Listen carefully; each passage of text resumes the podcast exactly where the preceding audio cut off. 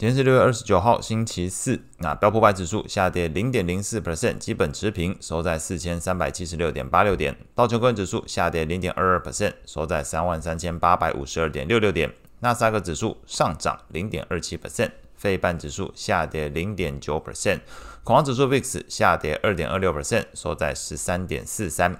美国十年期公债利率下降五点八一个基点，来到三点七一 percent。美国两年期公债利率则是下降三点五二个基点，来到四点七一四 percent。美元指数上涨零点四八 percent，收在一零二点九八。在经济数据的部分，美国能源资讯局公布，截至六月二十三号当周的原油库存意外减少九百六十点三万桶，那是大幅超过了市场原先预期减少一百四十六点七万桶的这个水准。那消息公布之后，推高油价走扬，西德州原油期货昨天大涨二点一四 percent，来到每桶六十九点一五美元。油价大涨，同样带动昨天标普能源类股。成为昨天这个十一大类股里面表现最强的族群。股市的部分重点大概抓三个，那投资人关注三项焦点哦。第一个就是这个美中的科技战有升温的一个情况。那第二点则是在 Fed 主席鲍威尔前往欧洲央行年会进行发言的一个内容。那第三点则是 Fed 针对大型银行的年度压力测试报告结果，这个是在呃昨天的美股盘后才公布。那在谈科技股的部分来讲呢，先看这个美中科技战部分。根据《华尔街日报》指出，美国商务部最快会在七月份指示 NVIDIA 以及其他晶片业者停止对中国客户出售 AI 晶片。不过这一部分，呃，有去针对《华尔街日报》做呃商务部这边哦进行采访，但是商务部这边没有给出特别新的回应。另外呢，也传出美国国会议员讨论。呃关于美国政府扩大对于中国的晶片出口管制范围，考虑把这个针对中国 AI 客户提供云服务出租的这个项目，除了晶片之外哦，再把这个云服务项目也纳入这个管制范围里面。但是由于整个这个管制令内容来讲，都还在这个研议的阶段哦。那整个股市看起来，昨天走势是一个且战且走的一个情况。费半小跌零点九 percent，NVIDIA 原先在昨天。盘后的部分重挫三个 percent，但是呃，应该说前一天盘后重挫三 percent，但是昨天中场来看只小跌了一点八 percent，所以整体来说，整个市场还是一个且战且走的一个情况，甚至昨天罗素两千的部分还是上涨的一个情形，表示整个投资气氛来说，呃，并没有因为这个消息出来之后得到太大的一个修正的情况，目前整体还是偏这个盘整偏强的一个状态。那在费的谈话的部分来讲，整个鲍威尔在欧洲央行年会上还是表示，利率对于经济有限制性，但可能力道不足，而且就这个达到限制性的时间长度来看，可能长度也不足，所以这个内容都是重申，今年会进一步调高利率水准来抑制通膨，并且为劳动市场降温。整个鹰派发言一度使得美元指数站上了这个一零三，那中场来看，美元指数是收在一零二点九八，涨幅零点四八 percent。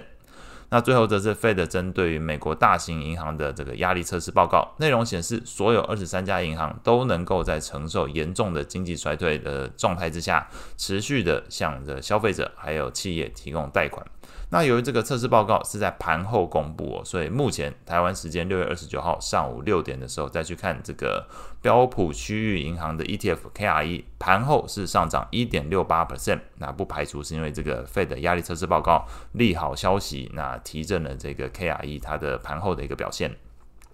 类股来看，昨天标普十一大类股，那表现最好的是能源，那其次是这个通讯服务，还有非必需消费。那主要领涨的个股包含这个 Google，昨天上涨一点七四 percent，特斯拉上涨二点四一 percent。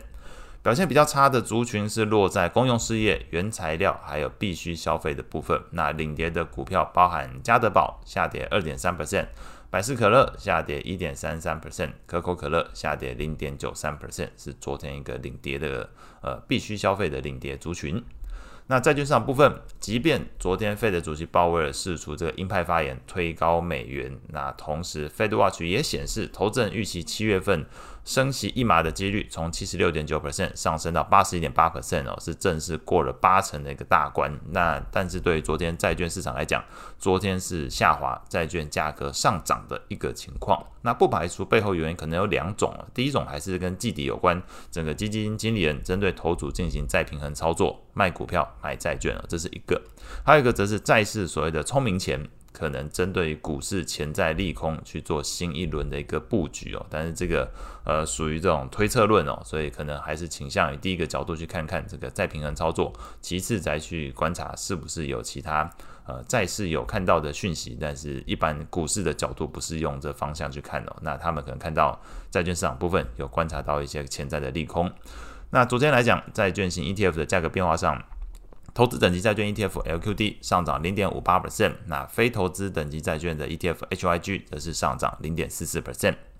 外汇市场部分，可能主要关注焦点是昨天汇价变化最大的是在澳币哦。那澳洲统计局昨天是公布最新的通膨数据，呃，从五月份的 CPI 年增率五点六 percent 哦，那其实是创二零二二年四月以来的一个新低哦。五点六 percent 是创新低哦，那也低于市场预期水准。原先市场预期是六点一 percent。细部来看，澳洲这一次通膨下滑，主要来讲，先看支撑的项目，什么把通膨支撑住了？主要是在住房。食品和非酒精，以及这个家具跟家用设备服务这个项目，大概通膨年增率都在六百分以上。至于拖累通膨下滑的主要项目是在汽车燃料价格的部分，年衰退八 percent，所以这部分是把通膨压低的一个情况。那由于昨天整个数据公布出来，原先澳洲是在更上一次的。央行会议上面是暂停升息，在上一次则是重启升息哦，所以原先市场预期看见的通膨走势可能是个先跌后升，但是没想到昨天一公布出来，哎，又是回落的一个情况啊，所以整使得整个市场对于澳洲央行还要继续升息的这件事情有些。嗯，应该说质疑吧。那由于整个通膨放缓的幅度比预期来的大，市场开始对于七月份澳洲央行升息的预期放缓。那昨天来说，澳币是重贬一点二四 percent，来到零点六六零二的一个价位。